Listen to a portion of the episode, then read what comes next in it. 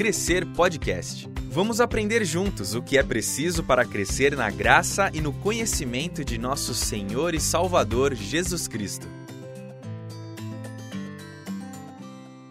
Está no ar o Crescer Podcast. Eu sou Israel Mazakorati, trazendo o primeiro episódio referente à nossa primeira aula da matéria Prazer, meu nome é Bíblia.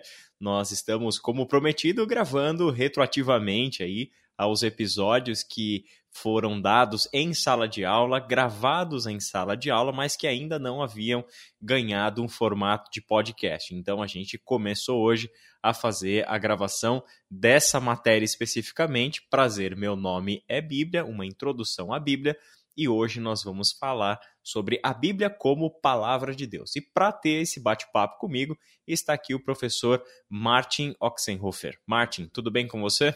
Oi, Israel. Olá, todo mundo. Muito bom estar aqui com vocês mais uma vez para a gente conversar um pouquinho acerca da palavra de Deus. Martin, é importante a gente partir do pressuposto de que a fé cristã é uma fé que tem lógica, é uma fé que exige um conhecimento e um raciocínio. Então, nós cristãos afirmamos que a Bíblia é palavra de Deus e nós não estamos esperando um consentimento passivo das pessoas, ou seja, simplesmente aceitarem essa verdade goela abaixo sem poderem questionar. Né? A fé cristã está aberta e ela, na verdade, ela vai se aprofundando e ela vai se tornando uma fé cada vez mais sólida, consistente, na medida em que nós vamos aprendendo a questionar os principais fundamentos da nossa fé.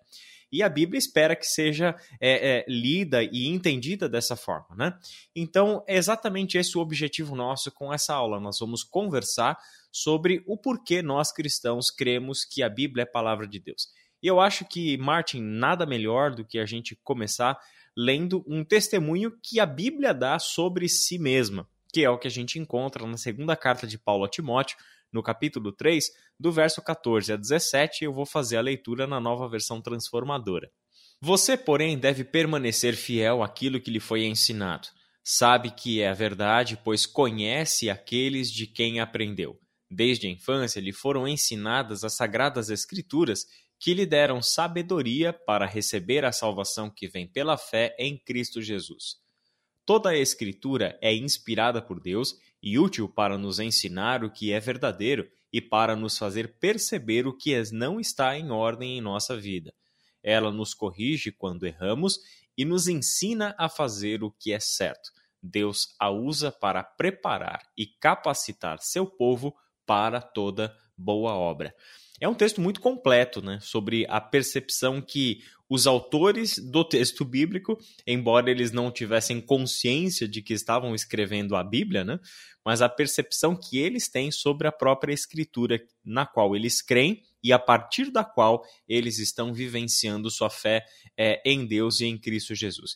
E Paulo diz, em princípio, aqui, Martin, algo que nos chama muito atenção que é o papel fundamental, vital que a Bíblia tem na nossa vida. É a escritura inspirada por Deus e justamente porque ela é inspirada por Deus e assim, diferente de todas as outras obras, de todos os outros livros, este em especial é útil para nos ensinar o que é verdadeiro e para nos fazer perceber o que não está em ordem em nossa vida. Ou seja, a Bíblia é um instrumento dado a nós, da parte de Deus, que vai formar em nós um senso crítico com relação à nossa vida, mas também à nossa realidade presente nesse mundo. O texto também diz que a Bíblia nos corrige quando nós erramos e nos ensina a fazer aquilo que é certo, ou seja, ela nos dá também a direção sobre como devemos viver neste mundo. E é este o livro que Deus vai usar para preparar e para capacitar todo o seu povo para vivermos a realidade das boas obras que ele quer realizar em nosso meio. É, esse texto é interessante, né, Israel? Interessante de ver como Paulo coloca esse peso, né? Ele enfatiza o quanto que ele confiava que as próprias escrituras são esse instrumento que Deus dá para nós, né, através desse processo de inspiração, para então nos educar, nos formar e nos moldar conforme a vontade do nosso Criador, conforme a vontade do nosso Deus. Né? E o que você comentou é interessante também, que é, é por conta de a Bíblia ser inspirada por Deus, então que ela é nossa autoridade. E parece um negócio um pouco pesado da gente falar, mas é, não pode ser considerado cristão aquela pessoa que não se orienta pela Bíblia. Né? É, esse reconhecimento que nós damos às, às, Escrituras é justamente pelo fato da gente entender que elas são inspiradas por Deus. Né? E se são inspiradas, então elas têm ou deveriam ter esse papel de autoridade sobre as nossas vidas, é, sendo o, o, nosso papel, então, entender o que a gente deve ser, então, ensinado, advertido, conduzido e assim por diante pelas próprias escrituras. É engraçado que tem muita gente que tem um conceito preconcebido né, do que, que é a Bíblia Sagrada e às vezes é, tem gente que acredita que é um livro meio místico, que tem alguns poderes ali sendo emanados do, dos papéis, ou então que é um monte de teologia, um monte de coisa teórica, às vezes chata de ser lida. Como então que essa, a Bíblia foi concebida? Né? Quem escreveu a Bíblia? O que significa dizer então que a Bíblia é essa palavra inspirada por Deus? Será que foi ele mesmo que pegou papel e caneta e começou a escrever para nós? Qual que é o papel da Bíblia eh, na nossa vida hoje como cristãos em 2020? Né? A gente vai falar um pouquinho sobre isso, discorrendo acerca desse texto também de 2 Timóteo, eh, como a gente acabou de ler. Céu, a gente sabe que existem outros livros aí que são chamados de sagrados, né? Não é só a Bíblia que é chamada de sagrada. Então a gente tem, por exemplo, o Corão para o islamismo, a gente tem o livro de Mormon, a gente tem os livros do hinduísmo e tem outras literaturas que também são consideradas como sagradas pelas suas respectivas religiões, né? E por que nós, como cristãos, então, consideramos a Bíblia como sagrada? Se a gente pegar o texto que você acabou de ler, Israel, esse texto aí de 2 Timóteo, é, quando Paulo se refere às escrituras serem esse, essa inspiração divina, o termo original, isso significa justamente sopro divino. Né? É, é justamente como se fosse um, um, vento, né? o vento que a gente não enxerga, mas sente o, seu, o seu poder, a sua ação.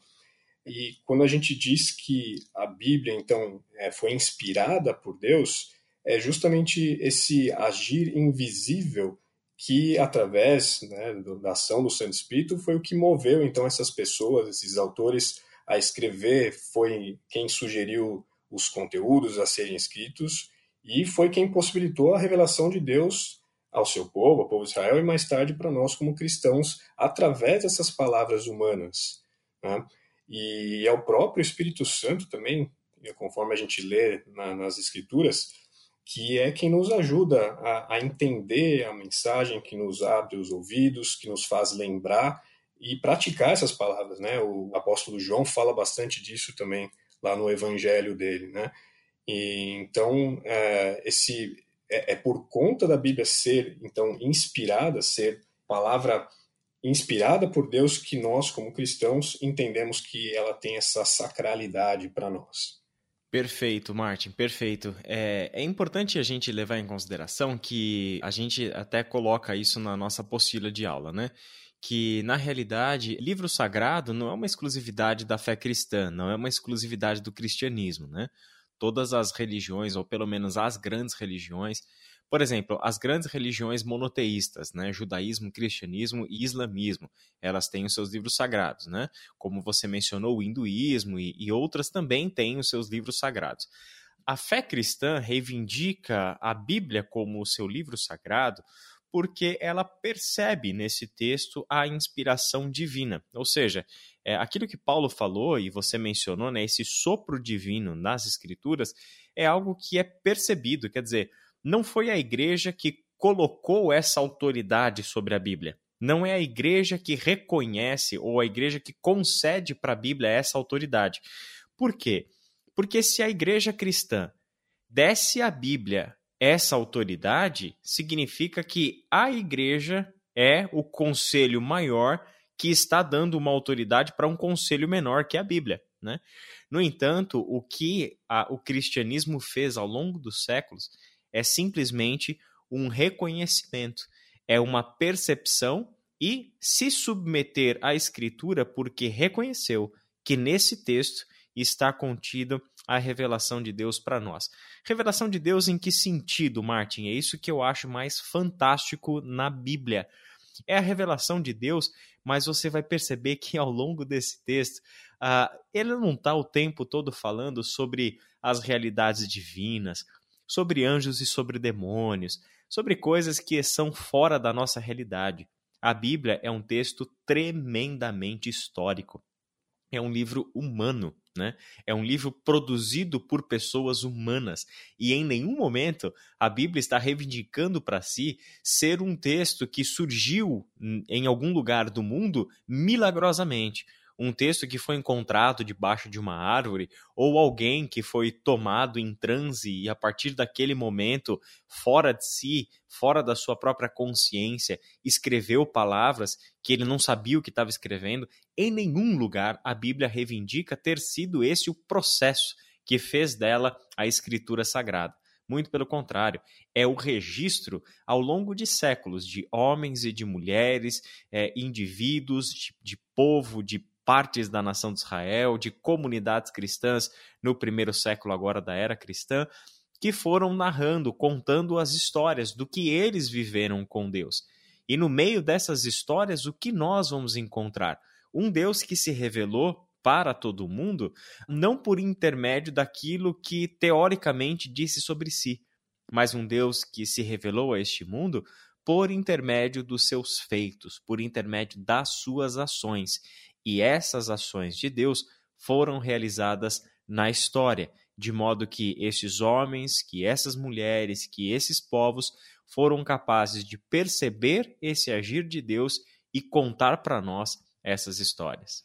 É muito legal isso aí, né, Israel? A gente fala que a Bíblia é inspiração divina porque ela tem esse lado que é justamente divino e o lado humano, né? Ela é as duas coisas ao mesmo tempo. E como você estava falando, a, a, a, Bíblia não é simplesmente uma palavra que Deus entregou pronta na mão da humanidade, né? mas Deus decidiu usar pessoas, né? autores humanos como nós mesmos, como sendo então esses instrumentos para colocar isso por, por escrito. Né? É, não, não foram simplesmente um instrumento passivo, como se fosse uma pessoa escrevendo lá algo que estava sendo ditado para ela, é, mas são pessoas que estavam lá participando da história de Deus é, na humanidade. Isso a gente vê desde lá das primeiras histórias, primeiras narrativas que a gente encontra no Antigo Testamento até o final da Bíblia, né? É, isso a gente vê muito claro. E a própria Bíblia comenta também é, isso lá em Atos, na, nas cartas, nos Evangelhos, que essas pessoas foram realmente testemunhas daquilo que Deus estava fazendo na história. Né? E testemunha é justamente aquela pessoa que fala ou que escreve daquilo que ela viu, que ouviu e experimentou. E é por isso que a gente tem esse, isso muito claro na Bíblia, né? esse fator divino e o fator humano. Não? Então não foram pessoas alheias à, à sua história, aos seus contextos eh, sociais, políticos, que escreveram então a Bíblia. Foram pessoas que estavam é, experimentando as dores, tudo aquilo que o contexto dele estava trazendo. Né? Então, é, isso remete uma, uma proximidade muito grande para nós como leitores. Né? Isso aproxima muito mais o leitor desses textos do que se fosse simplesmente um monte de teologia jogada aí, que não é, não é isso. Né? Não, muito pelo contrário, né? A maior parte da Bíblia são histórias, né? São textos narrativos muito agradáveis de serem lidos, né? São histórias que conseguem cativar nossa atenção e por meio das histórias, e eu acho isso fantástico, né? O fato da maior parte da Bíblia serem histórias, serem textos narrativos, é, tem esse poder de comunicar para nós de um jeito muito especial o jeito de Deus agir onde? Na vida humana. As narrativas contam a história do jeito que nós experimentamos a vida. São pessoas que estão vivendo seus conflitos pessoais, são pessoas que vão é, ser injustiçadas ou cometer injustiças, são pessoas que vão é, ficarem chateadas com seus irmãos, com seus amigos, com seus parentes, pais ou até mesmo pessoas que vão ficar chateadas com Deus. E a Bíblia vai contando essas histórias para nós exatamente do jeito que nós experimentamos a vida. Isso que é de mais fantástico na maneira pela qual Deus decidiu se revelar para a gente, né? Eu gosto muito, na página 5 da nossa apostila, Martin, tem uma, uma citação é, escrita lá do, é, pelo André Daniel Heinck no livro Os Outros da Bíblia. Nesse livro ele conta a história dos outros povos que foram entrando em contato com o povo de Israel ao longo de toda a história bíblica, né? Uh, os persas, os babilônios, os mesopotâmios, os gregos, os romanos e tal. E ele vai mostrando como que cada uma dessas culturas, de uma certa forma, influenciou a cultura do povo de Deus. E a gente vê essa mescla cultural ali, né? E aí ele vai dizer o seguinte lá no final do livro dele. Para a teologia cristã, a Bíblia não foi psicografada como as cartas que Chico Xavier escreveu em seu transe mediúnico. Ela também não foi ditada como o Corão, recebido pelo profeta Maomé na revelação do anjo Gabriel. A Bíblia foi inspirada por Deus, mas sem violentar a característica de seu autor humano e sem eliminar seu contexto de vida e de produção. Os personagens e autores das narrativas registradas na Bíblia estavam constantemente sob choque cultural, sofrendo influências sociais, políticas e religiosas, ao mesmo tempo que Deus lhes inspirava a revelação. Esse processo parece um caos diante do nosso olhar ortodoxo, acostumado a pensar Deus como aquele que exige ordem, mas não é. Nesse processo, Deus usou toda essa bagunça cultural para a construção da Bíblia. Fantástico, Martin, pensar esse é o meio pelo qual Deus decidiu se revelar a nós. E dizer que a Bíblia é inspirada por Deus, de maneira nenhuma nós estamos querendo dizer que homens e mulheres escreveram esse texto porque ouviram um anjo ditando para eles ou porque entraram numa esfera espiritual e passaram a escrever essas coisas. É, essa palavra que você usou é fundamental para a gente entender os autores bíblicos. Eles são testemunhas. Eles estão escrevendo com as suas capacidades redacionais, com as suas capacidades mentais de compreensão daquilo que eles estão vendo no mundo e registrando nos seus textos, em um processo como exatamente você e eu produzimos texto hoje. É exatamente a mesma coisa, os mesmos processos. Só que essas pessoas, mesmo sem ter a consciência de que estavam sendo usadas por Deus, elas estavam escrevendo algo que se eternizaria, né, como palavra de Deus, textos que revelam quem é Deus e qual é o seu propósito para nós. Este é o Crescer Podcast. Sua edificação é o tema da nossa conversa. E é muito legal, né, Israel, quando a gente começa a ter uma intimidade maior com as escrituras, ler as histórias, é, tirando um pouquinho dos nossos preconceitos, né?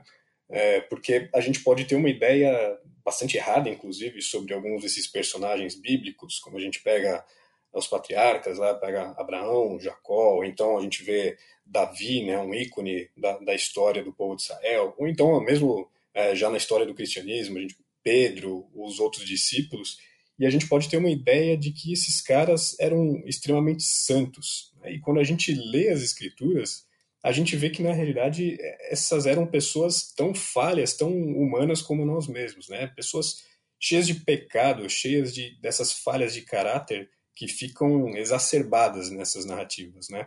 É, quando a gente lê a Bíblia, a gente vê que em nenhum momento ela tenta esconder, mascarar esses personagens, deixando eles como se fossem heróis, né? Esses erros deles, das vidas todas, estão relatados de uma, de uma maneira escancarada, né? E isso acontece de uma forma muito curiosa para nós mesmos nos enxergarmos nessas histórias, né? como a gente deve, ou muitas vezes até como a gente não deve agir.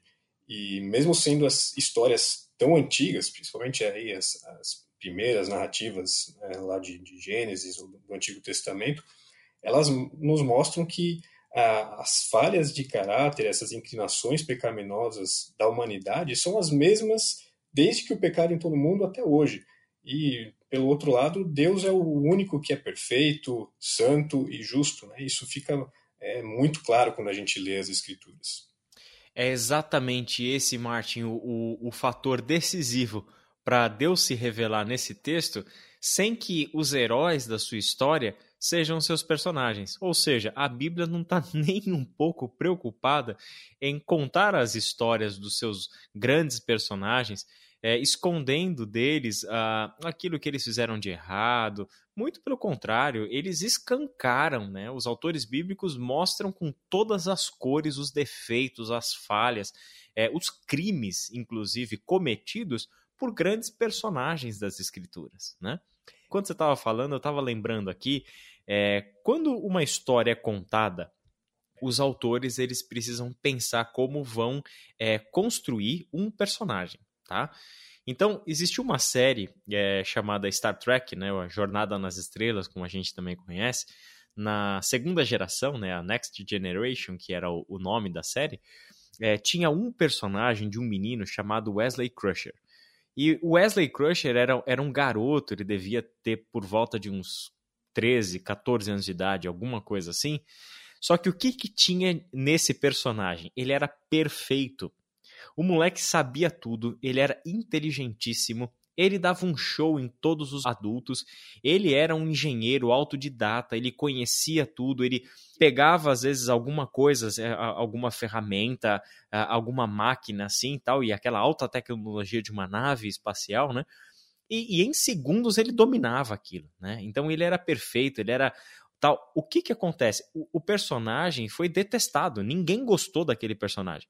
Todo mundo critica até hoje. E inclusive o ator que fez o Wesley Crusher, ele teve muita dificuldade na carreira dele no cinema por causa desse personagem. Foi odiado por causa do personagem que ele viveu. O que, que essa história nerd ajuda a gente a entender esse assunto? É que nós, o fiasco desse personagem é porque não gera identificação. Nenhum fã, nem, nenhuma pessoa que assistia aquele seriado conseguia se identificar com um garoto que é perfeito, é genial. Ele não tem falhas, é, ele é um ser humano ali é, impecável. Né? Então, isso não gera identificação. Com que tipo de personagem nós nos identificamos? E aí é que vem a grande sacada do texto narrativo, né? Ah, o, o personagem, para gerar identificação, não é a identificação gerada pelos seus méritos, pelas suas qualidades, mas nós nos identificamos nos defeitos e nas falhas. Então é justamente por isso que, por exemplo, o meu personagem bíblico favorito é Pedro.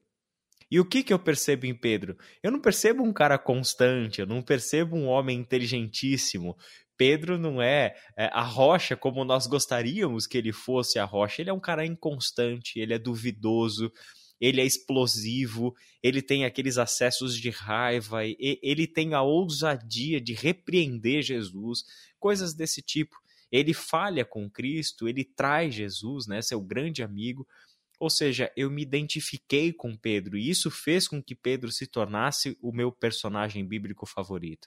Mas a identificação aconteceu não porque eu vi as qualidades de Pedro, mas a identificação aconteceu porque eu me enxerguei em Pedro em suas falhas. E aonde a Bíblia guarda então a sua grande mensagem?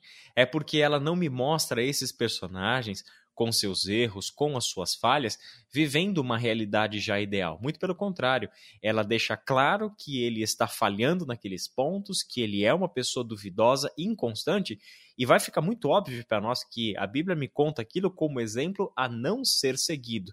No entanto, ela é realista. Ela vai mostrar que eu sou exatamente assim também. E aí a Bíblia me mostra o caminho da transformação. O fim da vida de Pedro não foi de um homem inconstante, mas de um homem tremendamente maduro e firme no seu Senhor, porque passou por um processo de transformação. E essa transformação é ter passado por um período longo de discipulado com o próprio Cristo e também de ter sido cheio do Espírito Santo de Deus, assim como todos nós somos. E a vida de Pedro é radicalmente transformada porque Deus entrou na sua história. Dessa forma é que nós deveríamos ler a Bíblia e pensar como que o texto bíblico, né, um texto tão antigo, de uma cultura diferente, de um povo diferente, mas um texto que tem ainda um poder tão gigante para transformar nossa mente e transformar também o nosso coração. Isso é muito legal, né, Israel? A gente vê isso, na verdade, é, você usou o exemplo de Pedro, mas a gente pode ver isso em diversos outros personagens na Bíblia.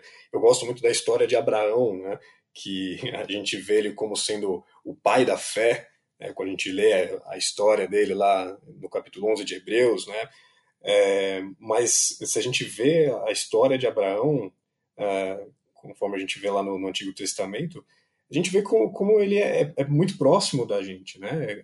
Inconstante também, como tinha dificuldade em acreditar nas promessas de Deus, tentando dar aqueles jeitinhos dele para tentar é, resolver os seus problemas, sem confiar de que Deus estava é, cuidando daquilo tudo.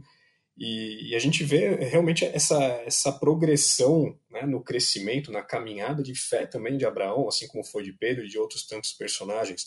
Né, no final da vida dele, uh, com certeza o, o, relacionamento, o nível de fé que ele tinha no seu Deus era totalmente outro do que a gente vê lá no começo, quando Deus chega para ele pela primeira vez. Né? E, a, e a Bíblia está repleta dessas histórias mostrando como Deus vai transformando as coisas tortas né, causadas pelo pecado em coisas boas, né? Como Deus vai transformando o mal em bem na história toda. Isso é sensacional. Pois é, Martin, isso é realmente fantástico. Ao longo desse nosso curso, Prazer, Meu Nome é Bíblia, né, que a gente agora está trazendo é, todo ele em formato de podcast, é, a gente vai dar várias dicas para você perceber melhor as escrituras, a forma como ela conta suas histórias, até algumas dicas de interpretação do texto bíblico. A gente reconhece né, que a Bíblia ela é muito clara na sua mensagem, mas isso não significa que não tenha partes difíceis de serem entendidas e que exigem um esforcinho um pouquinho maior aí é, do leitor no que diz respeito à interpretação. Em alguns casos, a gente vai até que ter que buscar alguns recursos extra-bíblicos para poder entender melhor essa mensagem. Né? Só que eu gostaria que a gente terminasse agora, Martin, dando para o pessoal ah, algumas orientações, algumas dicas assim, né?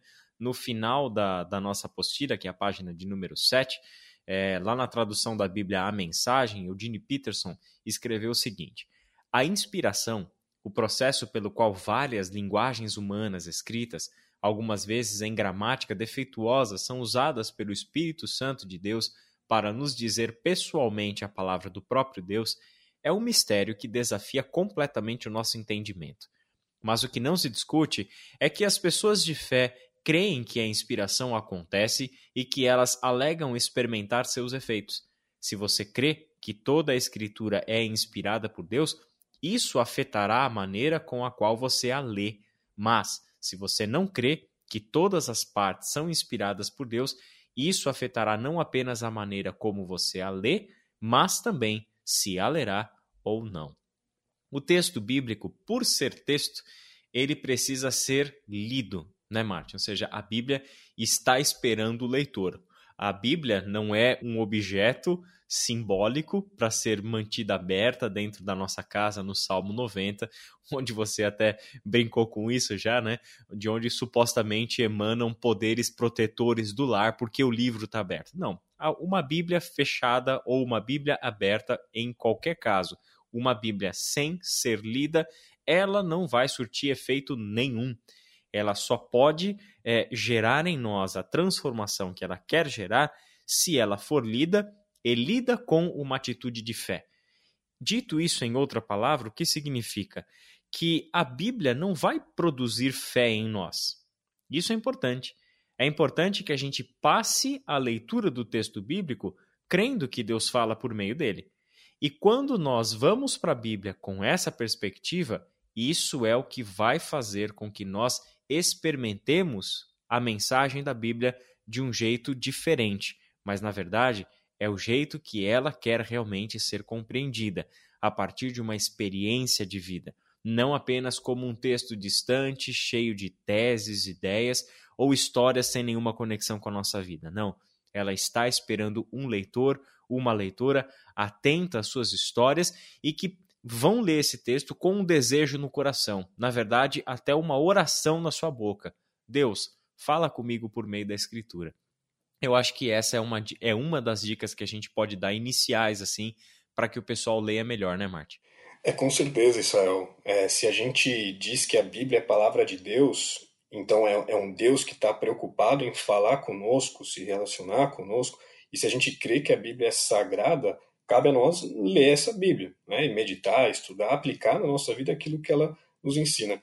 E mesmo quando a gente tem essa impressão de que eu não tenho vontade de ler ou eu não entendo o que tá, eu estou lendo, é, ou não consigo crer que é aquilo que é Deus falando comigo, o nosso papel é justamente fazer isso que você disse, né? É parar e orar e pedir para o Santo Espírito abrir os nossos olhos, derrubar as nossas barreiras, fazer cair as escamas dos nossos olhos para que a gente possa entender, crer e ter esse prazer na leitura bíblica, né? Tem que sempre levar em conta de que é realmente esse fator divino e humano. Então, eu preciso realmente pedir para o Santo Espírito conduzir a minha leitura, né? Exatamente. E é aquilo que a gente falou, né? A Bíblia, é, numa simples leitura, ela não vai produzir fé em nós. Fé é algo que nós precisamos partir para a leitura com essa fé. Mas também é totalmente verdade, Martin, que quando nós partimos para a Escritura para ler com olhos de fé, como você falou, né? Orando para que o Senhor faça cair as escamas dos nossos olhos, é, tire o véu da, da nossa face para que a gente contemple a, a majestade divina revelada ali nas Escrituras, eu posso te garantir que a sua fé será tremendamente fortalecida. Né? Você sai de uma leitura da Bíblia diferente. Isso é inevitável, isso é, é garantido. A palavra de Deus vai trazer para nós algum efeito. Ora, ela vai nos consolar, ora, ela vai nos confrontar, Ora, ela vai mostrar então para nós quem verdadeiramente somos e fazer encarar a realidade do nosso pecado, da nossa humanidade, mas também ela vai me mostrar o evangelho, a mensagem de salvação e a possibilidade de uma nova vida. Uma outra e última dica que da minha parte eu gostaria de dar para o pessoal, Martin, é, é, faça a leitura de livros inteiros, né? não, não faça leituras picadas da Bíblia. Né? Todo, todo livro bíblico é, é uma unidade de texto, é uma unidade literária. A única exceção a essa regra que eu estou dizendo são os livros de Salmos e de Provérbios. São os dois únicos livros que são coletâneas, um de salmos, hinos, poesias e o outro de ditos de sabedoria. Todos os outros livros bíblicos são unidades de texto. Isso significa o quê? Que eles foram escritos para serem lidos do começo ao fim. Então é completamente equivocado e, na verdade, até improdutivo, é, é meio que perda de tempo a gente ficar lendo textos bíblicos aleatoriamente. Hoje eu leio é, Gênesis capítulo 15, amanhã vou ler Mateus capítulo 2. É a mesma coisa que você ir para uma livraria ou para uma biblioteca, pegar lá um romance e ao invés de você ler o romance do começo ao fim, você vai lendo páginas aleatórias sem nenhum critério, ou, seja, da maneira que te dá vontade. Você não vai entender nada desse romance, você não vai ser conduzido pelo autor pela história que ele está querendo contar, né? Então é importante que você crie esse hábito, essa disciplina de que quando você começa a ler um livro bíblico, você lê este livro bíblico do começo até o fim. E também, né, Martin, os livros bíblicos não são tão longos assim. Então, às vezes, a gente tem essa impressão de que ai, a Bíblia é um livro gigante. A Bíblia toda são 66 livros. Então, sim, é uma biblioteca, é bastante coisa. Só que olha para os livros separadamente. Você vai ver que não são textos tão extensos assim. Né? E que a gente, às vezes, lê muitos, muitos mais textos é, fora da Bíblia do que a gente às vezes dedica tempo necessário para ler com atenção os textos bíblicos, né? É verdade, Israel, é totalmente verdade.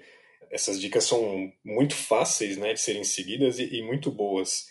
E eu, eu, só queria colocar mais um ponto que nós como cristãos e, e cristãos, né, como seguidores ou imitadores de Cristo, nós temos que ter uma fé que se fundamenta no Jesus Cristo que as Escrituras nos apresentam. Né? Às vezes a gente pinta um Deus ou um Jesus na nossa cabeça que na verdade não é exatamente aquele que é proclamado, que é registrado aqui nas Escrituras. E a gente acaba desenhando um Jesus que é mais conveniente para nós, né? Então cabe a nós, isso é um papel nosso como cristãos, de realmente entender quem é Jesus, quem é o Deus que a Bíblia nos revela. E, e com certeza a gente vai ser surpreendido porque o Deus ou Jesus revelado pelas Escrituras é muito maior do que aquilo que a gente poderia imaginar para nós mesmos, né, Sérgio? Muito, muito bem lembrado, Marte, muito bem lembrado. É a Bíblia que vai ajudar a gente a discernir o certo e o errado. É a Bíblia que vai ajudar a gente a diferenciar o Deus da Escritura e os nossos ídolos. É a Bíblia que vai dar para nós o senso crítico que a gente falou lá no início, para saber discernir que, olha, esse Jesus que eu estou seguindo é o Jesus apresentado por nós pelas Escrituras. Então, esse é o Cristo verdadeiro. Né? Porque uma coisa que é muito comum a gente descobrir com todos esses nossos anos de igreja, né, Martin? Que as pessoas naturalmente, por falta de conhecimento bíblico, por falta de estudo, por falta de disciplina, elas acabam seguindo um Jesus que alguém disse para ela, que alguém criou para ela, ou até mesmo que ela inventou, que não tem absolutamente nada a ver com o Cristo da Bíblia, mas a nossa tendência natural é criarmos um Cristo, criarmos um Deus à nossa imagem e conforme a nossa semelhança e irmos vivendo uma vida cristã dentro da igreja, frequentando aula, frequentando cultos, ouvindo pregações, se dizendo cristão, mas na verdade isso tudo é falso porque não está baseado na verdade revelada nas Escrituras. Nós precisamos da Bíblia urgentemente como texto a ser lido e estudado todos os dias por nós, porque sem esse texto nós não formaremos senso crítico e sem esse texto nós vamos é, acabar seguindo deuses falsos, ídolos criados pela nossa mente e pelo nosso próprio coração. Martin, nós vamos chegando ao fim dessa nossa conversa. Com certeza tem alguns assuntos que a gente tocou aqui hoje que vão voltar né, nos nossos próximos podcasts mas eu queria desde já te agradecer pela sua participação em mais esse. Prazer estar aqui com todo mundo, Israel. Muito bom a gente discutir acerca dessas coisas que são tão importantes para a nossa vida cristã. Né? É isso aí. Lembrando que nós estamos à sua disposição. Você que está iniciando aí sua jornada de leitura bíblica, é, começando agora a, a, a, criar esse hábito, esse gosto, certamente você vai se deparar com diversas dúvidas e questionamentos. E estes questionamentos e essas dúvidas, lembre sempre disso, não são impedimentos para você crescer na sua fé, mas é alimento para a nossa fé. Nós precisamos aprender a questionar e sanar as nossas dúvidas. Então, procura a gente, procura a, a, o Israel, o Martin, o Ralph, é, os demais pastores da Iba Viva, todos nós estamos à sua disposição para te ajudar na sua caminhada, beleza? Que Deus te abençoe e até o próximo podcast. Você ouviu Crescer Podcast, uma produção do Ministério de Educação Cristã da Iba Viva. Ajude a divulgar esse podcast. Siga a nossa página no Instagram e compartilhe educação.ibaviva.